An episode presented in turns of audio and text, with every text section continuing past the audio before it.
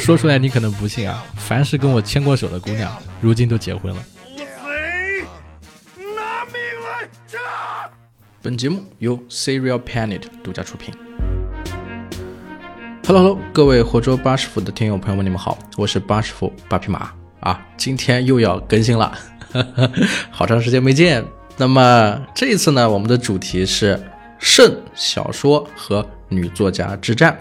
啊，它这里面包含了一个捐肾的故事，两个女作家围绕一个捐肾的这么一件事情啊，产生了一个误会或者说是矛盾，在这个冲突下呢，到底谁才是最后的赢家，没有人知道，甚至因为这件事情啊，网上面吵得沸沸扬扬的，在国外基本上已经闹的是全世界都知道了，甚至在我自己的这个啊作家圈、这个小说家的这个朋友的朋友圈里面，也都刷屏了这个故事。那么同时呢，我也是。找到了这篇文章的作者啊，他在网上搜集了这个故事，把它全部整理出来。他的作者呢叫做潘萌索菲亚啊，然后他的这篇文章的原文在他的公众号 L I 走神记里面，大家感兴趣想要去看文章原文的可以去搜一搜。那么同时呢，我也拿到了他的音频授权啊，在这里可以一起给大家分享这个故事。那么到底啊这两个女作家关于捐肾这件事情啊，为什么会吵得这么热闹？啊，为什么大家也都是有着这么多的热血的心情，看八卦的心情去关注这个话题啊？我们可以一起来听一听。感兴趣的朋友，想要一起探讨的朋友，可以在互动区和我们一起交流。好，那么话不多说啊，故事马上开始。最近两周啊，比所有美剧和电影加起来都要更让我沉迷的是马上要说的这个真实的故事。上周呢，我刚从夏威夷回到家。我的一个朋友呀，就发给我了一篇啊，在 NY Times 上的文章。文章的标题是 “Who is the bad art friend？” 文章很长，音频呢要连一个多小时。那么车马劳顿，我原本打算看个开头就先睡，结果呀欲罢不能，一路看到了半夜三点。那么第二天呢，还在推特上把相关人士的后续发言、网友热评都翻了个遍。然后呀，又发给了我其他写东西的朋友，大家也是一头都栽进去，而且情绪高涨。那么大家都在不停的讨论。总之呀，凡是接触到这个故事的人，都被它所包含的复杂元素深深吸引住了。啊，值得探讨和挖掘的角度，可以给各大播客节目提供三期素材。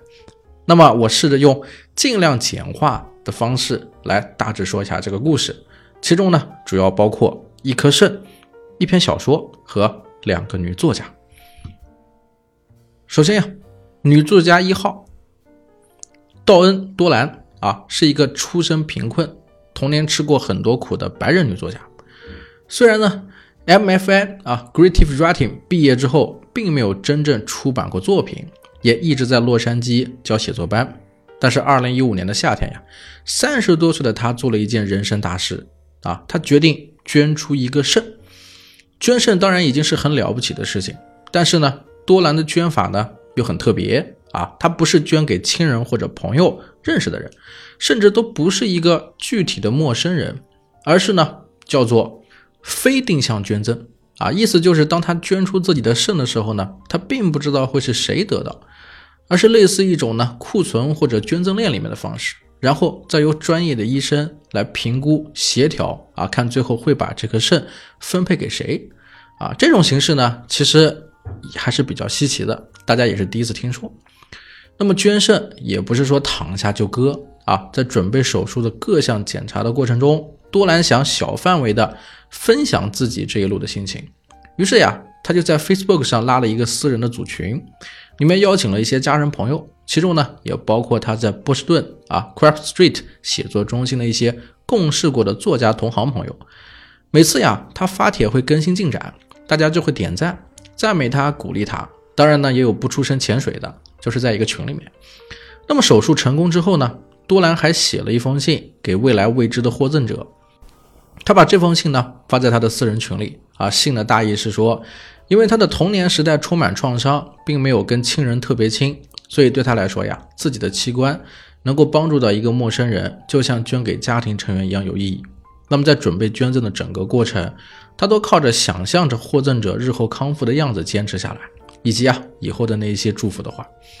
那么很幸运的是呢，多兰的肾没有白白的等在冰柜里，很快就匹配到了一个合适的获捐者。他后来呢，还去见了这个人和他的家庭，其乐融融的照了相。多兰也把他当时的这封信公开的啊发在了私人的组群之外的地方。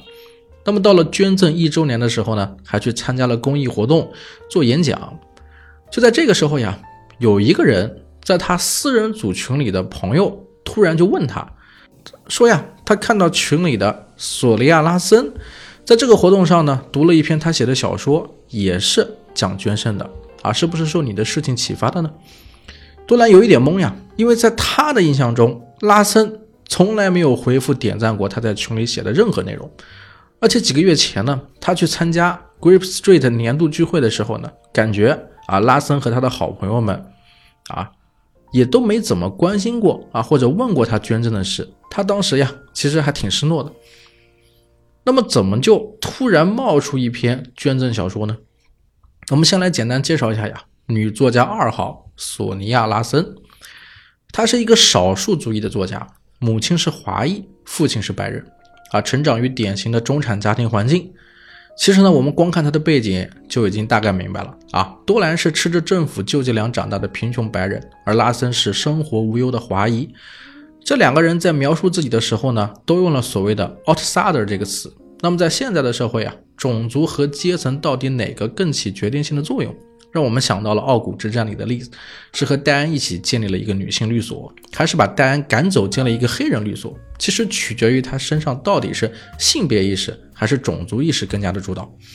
那么拉森的文学道路呢，走得比多兰要顺利很多啊。他起步早，加入 Creep Street 之后呢，很快就成为了年轻作者圈子里的核心人物。多兰在关于波士顿那段生活的回忆里呢，拉森是毫无疑问占了很大篇幅的。发表过的短篇小说呢，还入围选过美国最佳当代短篇之类的选集。那么比起多年打磨长篇啊一直在教书的多兰来说，拉森可以算是正儿八经的有作品的上升期职业小说家。而拉森的创作母题呢，就是种族关系啊，被困在不同文化之间的人，白人特权对少数族裔无形的碾压等等。那么他们的小说经常有一个华人女主角，叫做春桃。在多兰从朋友那里得知呀，拉森写了一篇关于捐肾的小说之后，他想了几天啊，决定还是自己写邮件去问一问。那么过了十天，拉森才给他回了邮件，比较轻描淡写的说呀，小说中确实有一个女人得到别人捐的肾这个情节，部分受到你去年了不起的经历的启发，希望你不要介意。那么这个回应呢，多兰是不满意的啊，又追问那去年。我做手术那会儿，你根本在群里都没怎么出过声啊！来来回回几封邮件之后，两个人的口气就变得比较冷了。那么多兰觉得以他们的交情啊，自己情感上很受伤害。那么后来也证明这两个人对这一点的认知差异是非常大的。多兰认为呢，他俩算是关系比较近的朋友，否则也不会把他分在 private group 里面，也就是说不会把他拉到这个群。而拉森呢，说他们在写作中心啊，也就见过一两面而已，之前连手机号都没有。那么在拉森已经不再回复的情况下，多兰还是在不停的发邮件、发短信给他，而且在 Facebook 上各种的发状态暗示。啊，这个时候呢，拉森就已经有点不胜其扰了。他最后呢是这么回的：拉森说呀，我自己也有很多亲身经历啊，被其他作家朋友写到他们的作品里，一开始可能确实会觉得有点别扭，但是我坚信每个人都有权利写他们想写的任何题材啊，对我是这样。对你也是这样，而且呢，尊重对方的艺术创作自由，恰恰在我看来啊，才是友谊的体现。之后呢，这个拉森啊，还在邮件啊这里面对他之前表达的这些问题表示了歉意。那么两个人在二零一六年的八月呢，算是达成了暂时的和解。那么拉森的立场呢，我们也很容易理解啊，就是艺术永远来源于生活。这两位都是受到过专业写作训练啊，也教过学生写作课的作家，不可能连这点最基础的创作常识都没有。但是呢，对于多兰来说，这件事其实已经超越了小说素材的范畴，因为自从他捐肾以来，频繁的公开发言，参与器官捐献的公益活动站台啊，像这些活动，可以说这个多兰把自己呢，已经当做算是某种代言人了。用他的话来说，就是觉得自己对于如何正确引导和表达这个题材是有社会责任的。那么从标题啊，我们也可以看出来，纽约时报》的报道也将整个故事的落脚点打在了艺术是否可以以及多大程度的盗用别人的生活这样子的一个话题里，啊，但是呢，我们认为后续事态的发展呢，确实已经远远超出了这个角度。剧情发展到哪里了呢？多兰啊，还没有读过那篇名为《The Cardist》的小说。其实，一六年八月，他就在网上找到了这个小说的版本啊，但是他没有去看。一七年八月呢，美国短篇小说期刊也刊登了这个小说，他也没买，可能就是有点这个本能的排斥。直到啊一八年六月，期刊官网首页把拉森的这篇与 Cover 著名的大教堂这篇短篇并排放在一起宣传的时候，啊多兰就已经绷不住了。然后等到他真正看到了拉森到底是写了一个什么样的故事的时候，之前所有的和平都不一样了，啊一切也都变得完全的不同了，因为这个故事。非常的有意思。那么，让我们先暂时屏蔽这些真实信息的干扰啊，看看拉森的这篇小说《Cadis 的到底写了什么。女主角呢，依旧是他经常采用的，跟他本人呢同样身份的华裔女性春桃。那么，在这个故事里呢，春桃是接受那颗肾的人，已婚，有酗酒的问题，在一场车祸之后呢，她需要一颗新的肾才能重生。这个时候呢，一个非常有优越感的有钱白人女性 Rose 出现了。那么，Rose 把自己的肾捐给了春桃。小说中，Rose 的捐肾充斥着浓烈的自我感动和自恋。作者呢，借由春桃的嘴，表达了对这种白人救世主来救赎受苦有色人种套路的一种轻蔑、不屑和反抗。啊，里面怎么写？里面这么说：说，So she is the cardest bitch on the planet。啊，可见这个言辞多犀利。那么，在拉森的小说里呢？Rose 与春桃完全不是拯救者与被拯救者的关系，反而春桃是勇敢的、充满缺陷的英雄，而 Rose 呢，则是虚伪矫情的啊，这种所谓的白人的代表。那么他那种藏在高尚动机后面的隐秘心思呢，被掀了个底朝天，供读者审视。就像我们之前提过的呀，拉森的创作一直都是紧扣少数族裔与白人至上主义的冲突与抗争这个主题，捐肾只是承载了这个主题的一个情节而已。他在谈到自己这篇小说的时候，显得是比较专业和理智的，并且强调了白人读者和有色人种读者对同一个故事的感受和反馈本来就很不同，这也是他坚持写作发生的原因。那么，任何一个正常人呢，应该都可以想象多兰在读完小说之后的那种崩溃啊，尤其是当他看到小说里 Rose 也给春桃写了一封热情的信，措辞和多兰当时那封信呢，也非常的相似。事实上呢，在最早的几个版本的这篇小说里面，那个反派角色的名字呀，就叫做道恩啊，用的就是这个作家一号道恩多兰的名字。但是放在这样的语境里呢，味道就都变了啊。我们可以再回想到这两年以来这两个女作家之间的邮件往来，拉塞那些以艺术之名对创作自由的辩护，让他曾经一度质疑啊，是不是他自己不太专业，是不是越界了，是不是自己做错了什么，全都是心理操控。或者全是其他的东西，而更给多兰一记重击的就是呢，这篇小说被波士顿图书节选为了二零一八年 One City One Story 这个活动里面啊，这是图书节的一个传统活动，当选的小说至少起印三万份，免费分发给波士顿市民。那个时候呀，全城的文学爱好者都会一起来阅读这个故事。那么，波士顿多兰的文学梦起点的地方，也是他与拉森相识的地方。啊，我们可想而知啊，多兰他那个时候得有多愤怒，所以他就决定要反击了。于是这个女作家一号多兰呀，就找了一个律师，但是律师先给他问住了啊。律师问的是你想告人家什么？是免费借用了你的人生大事吗？还是忽视了你的情感？还是抄袭了你的分组群聊内容？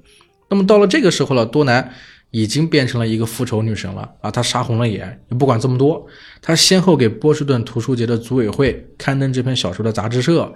啊，以及他们俩一起待过的那个 Creep Street 的写作中心啊，以及波士顿本地的各大媒体，甚至是拉森曾经领过奖的地方，基本上他知道的地方，他都全部啊狂轰乱炸的去投诉举报，啊，去说明这个小说背后的真实情况，质问所有人知不知道拉森他其实的真正面目是什么，啊，为什么你们还要请他当这个嘉宾？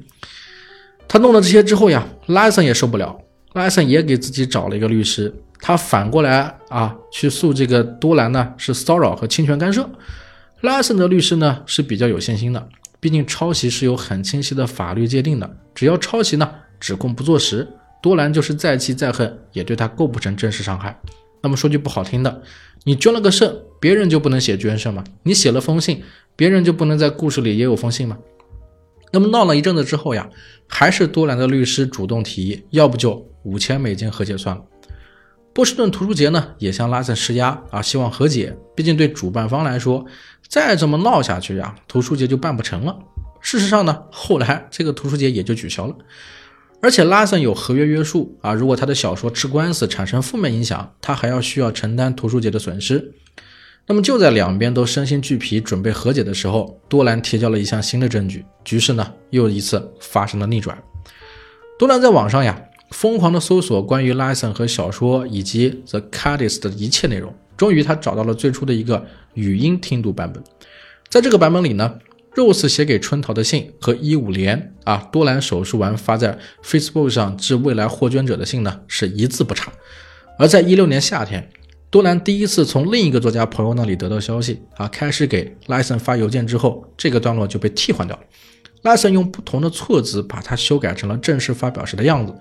这就是为什么多兰当时看到小说里的信，虽然觉得很不爽，但也抓不住什么确凿的抄袭证据。那么这个录音至少能证明莱森之前敷衍他的那些话全部是鬼扯啊！他写的就是他，而且他有意识规避了抄袭风险。那么这一下和解是绝对不可能和解了啊！不仅如此，多兰还向当年也在他的私人群组里的作家朋友们发难。他疑心这些人呢，根本从头就知道莱森的所作所为，却没有一个人跟他透露过一点。然而呢，他们的这个小团体的作家们也只是礼貌性的回了邮件啊，他们认为莱森的小说是一个虚构的文学作品。而对于索尼娅·拉森来说啊，这是一场无妄之灾。One city, one story，一座城市的读者共同阅读他的一篇小说，对于作家来说呢，原本该是一件很美好的事，然而现在却变成了无休止的噩梦。艾森觉得很委屈，他认为呢，自己只是做了所有作家都在做的事情，把生活打磨成艺术而已。而且呢，他也很愤慨的是，给多兰这么一闹呀，自己真正想通过小说表达的主题已经没有人关心了。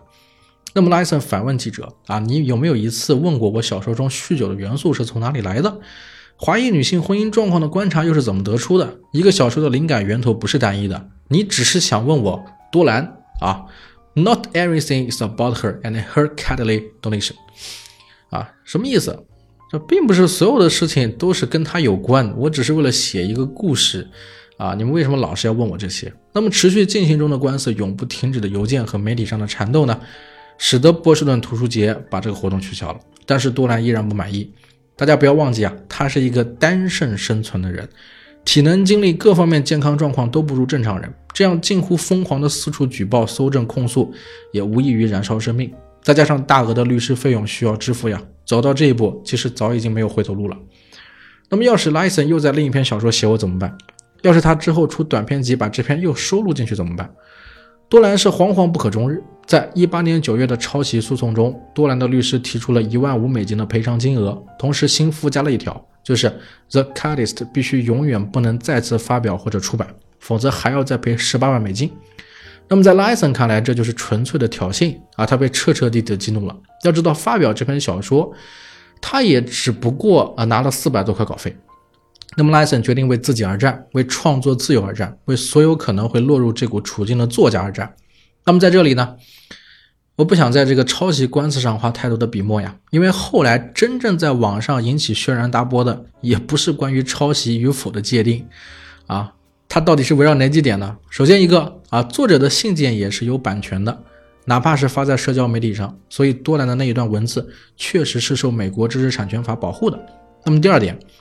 艾森律师的辩护方向主要是承认小说有部分受到了多兰的真人真事启发，但初期的网络录音版本里的信件内容早就在正式发表之前修改掉了，而正式发表的小说里的信件的雷同程度呢，远不足以构成抄袭。然后第三点就是两个人的抄袭官司迄今为止到现在还没有正式判决。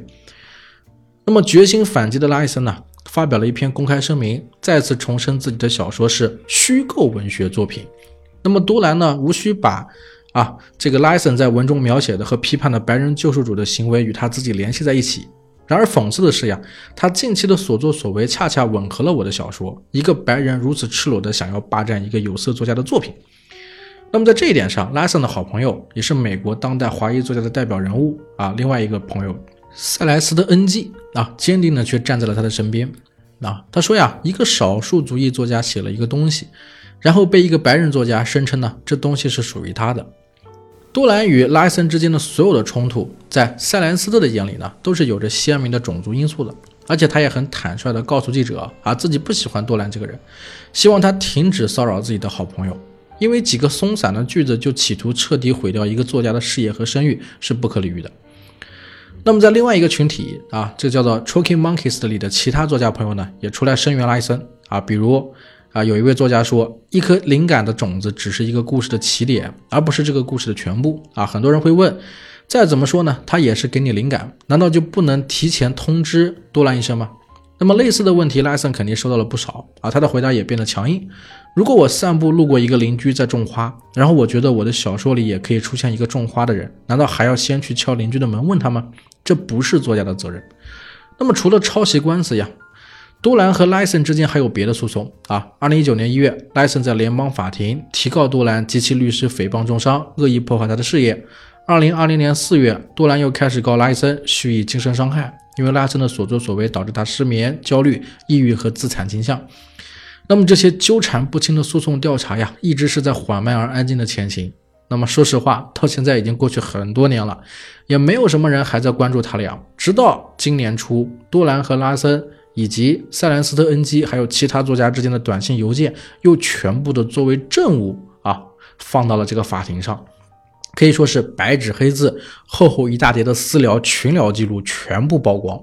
那么这些以艺术之名为创作辩护的作家们背后。到底是怎么说的啊？现在必须接受互联网网民大法官们的审判了。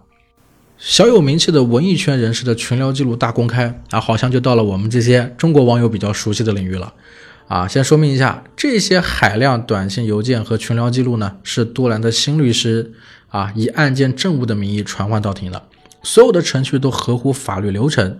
那么聊天记录呢？从二零一五年多兰把这些作家拉进自己的 Facebook 私人群组，直播捐肾过程开始，到两个人邮件往来和后来的正式交火，每个阶段 l i s o n 都跟这个 Tricky Monkeys 的其他作家朋友们在他们自己的小群里面热烈交流过。啊，反正就是所有的群聊记录啊，全部都放到了法庭上，放到了网上，大家一起来去判断。那么，二零一五年十月，多兰在他拉的群里面发言说呀，自己会作为无定向器官捐赠的大使，参加今年的玫瑰碗花车游行。莱森刚好把小说《The Cadist》的第一稿发到了作家群里，然后作家 A 就说呢，我现在都有点带着这种这种比较不好的心态去视奸他发的这些捐赠了。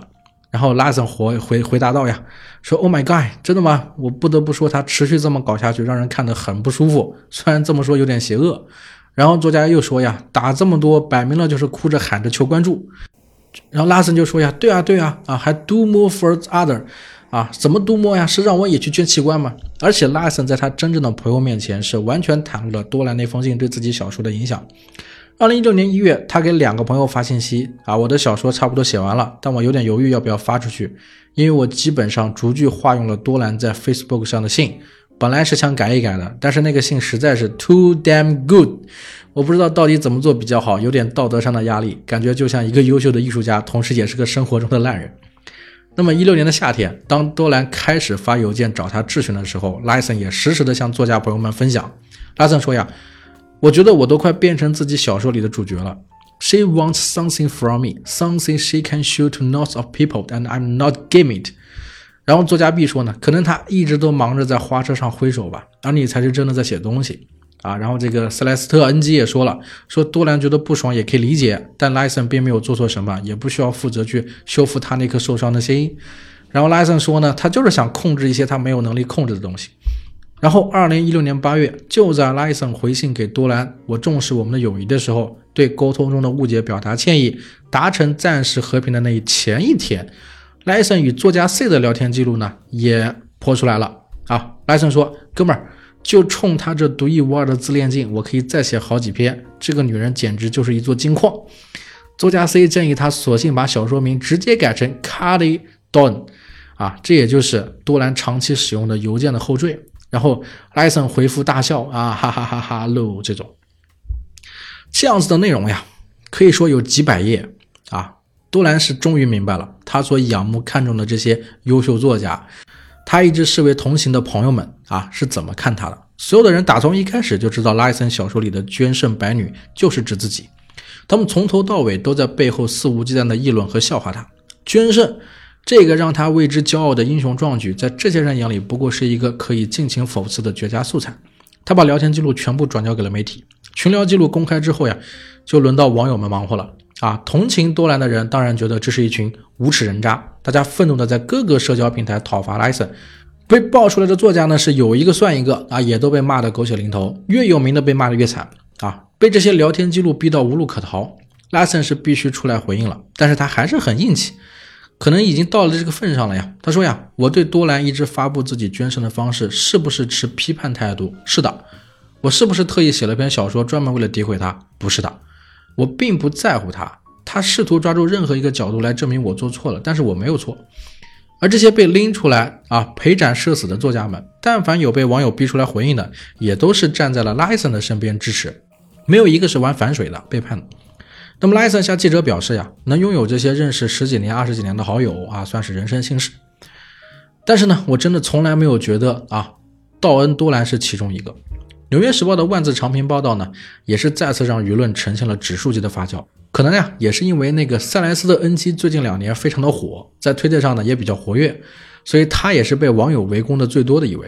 那么塞莱斯的 N G 在这个推特上连发了几条澄清，啊，他是这么讲的：说第一个是道恩多兰自己找的纽约时报，请他们报道这个事儿；第二呢，他从来都不是我们写作团体或者朋友圈的一员。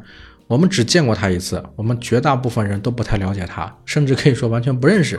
在此之前，我们也从来没听任何人提到过他的名字。然后第三呢，人在私下邮件和群聊里就是会变得讲话比较刻薄啊。他从未在我们的群里，他因为想知道我们说了什么，才向法院传唤了所有的聊天记录。然后第四。对于他们俩之间的事和这些被曝光的私聊记录呢，你有什么样的感想都可以，当然怎么想我也都可以。我说过的话我都认。然后第五啊，多兰多年来一直联系我朋友的所有工作关系，企图啊骚扰他。得到我朋友电话之后呢，持续疯狂的打电话发信息。那么在与他们之间的过节相比啊，这些事情已经完全不成比例了。然后第六，这件事里其实没有赢家，也包括我自己。报道里所有引用的我的话。基本上就是我所想表达的全部意思了，我现在也是这么认为的。